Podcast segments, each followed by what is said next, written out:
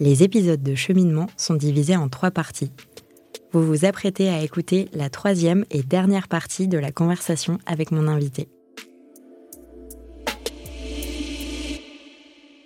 De retour avec Delphine Rémy du podcast Naître princesse devenir guerrière. On arrive à la fin de cet épisode. Je voudrais te donner maintenant la parole. Tu as carte blanche pendant quelques minutes et tu peux passer euh, un message aux auditrices de cheminement. Qu'est-ce que tu leur dis? Ça, c'est une colle quand même. Hein. tu vois, là, tu me prépares. je suis très, très bonne pour du, pour du conversationnel, mais là, qu'est-ce que je vais leur dire? Ah oui, peut-être plusieurs choses. Euh, j'ai posté sur Facebook la semaine dernière une, euh, une photo où je suis dans l'ombre et la lumière. Ouais, j'ai vu, elle est trop belle. Voilà, euh, tout à fait par hasard, j'avais besoin d'une ou deux photos, donc j'ai appelé mon, mon amie euh, photographe Amélie et je me suis mis en dessous de mon arbre préféré qui est un tulipier, il est magnifique.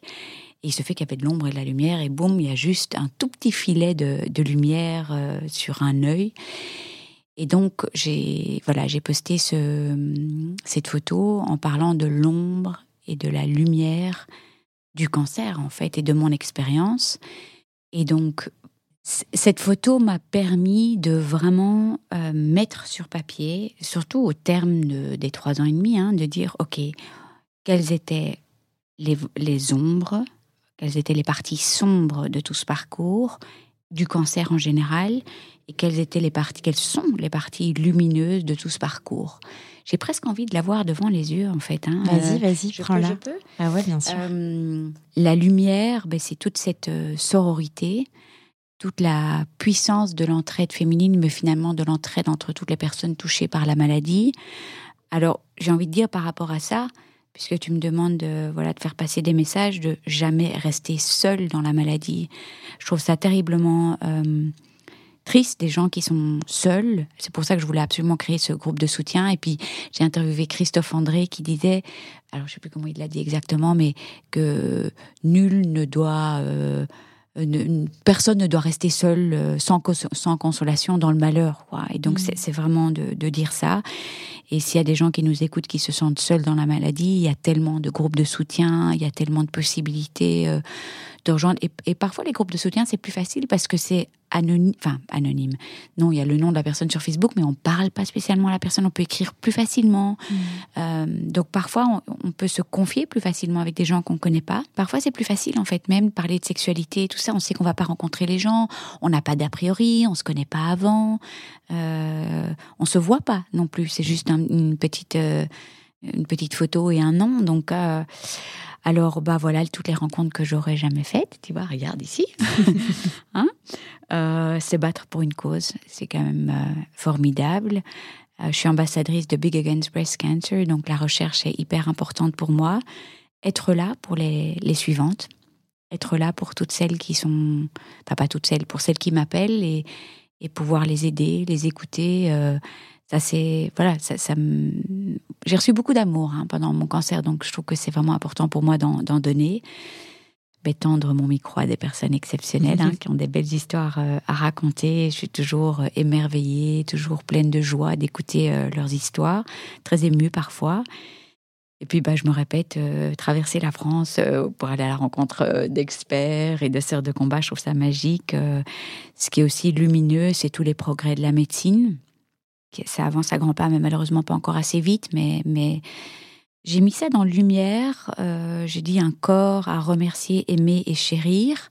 Alors, je pourrais aussi très bien dire mon corps m'a trahi oui, il y a un peu de ça aussi. Je me dis, mais waouh, mais qu'est-ce qui s'est, euh, qu'est-ce qui s'est passé? Pourquoi à un moment donné, euh, tu sais, été voir l'expo Cancer là à Paris, qui est absolument magnifique. Et on est à un moment au début dans un planétarium, et on a au-dessus de soi l'explication de la petite cellule à un petit moment donné qui s'est décomposée, puis qui a déconné, et puis paf, qui a donné naissance au cancer. Ça met dix ans, hein. enfin sept ans.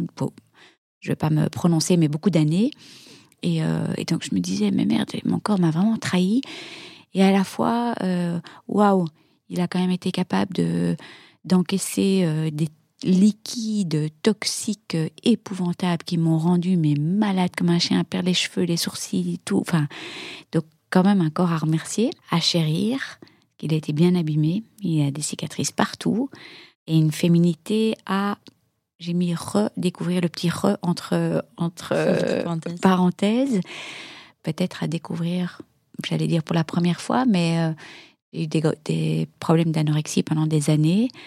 Peut-être à une nouvelle féminité à découvrir, tu vois, donc une renaissance.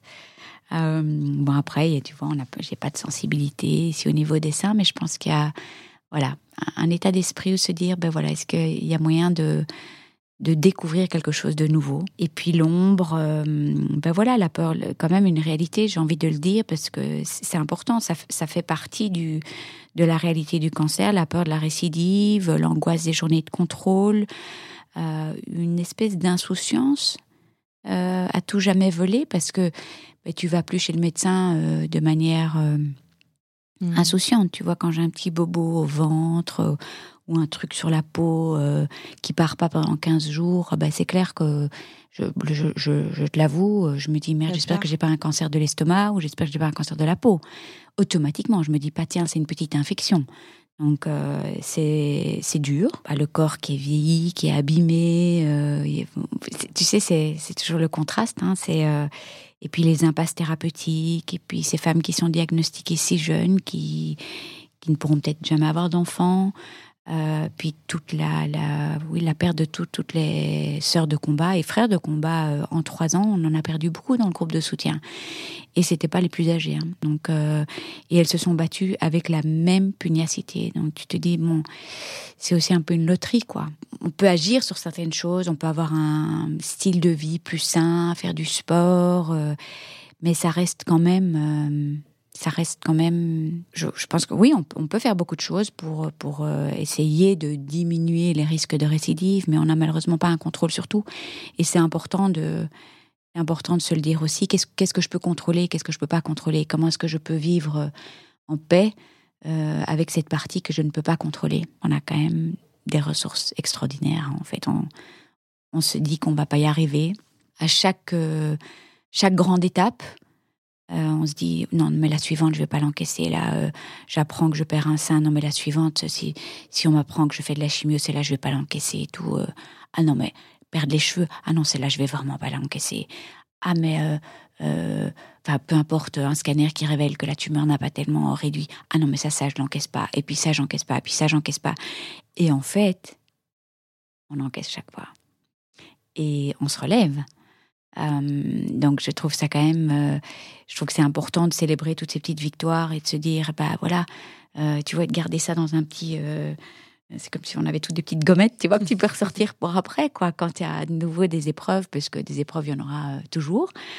Et, et de se dire, bah, je me suis relevée quand même dans telle situation, dans telle situation, dans telle situation, et de capitaliser un peu là-dessus et de se dire, bon, ben, j'ai pas envie de dire euh, bah, cette citation de Nietzsche, euh, ce qui ne nous tue pas nous rend plus forts, mais néanmoins on a quand même, euh, on a quand même une force en nous.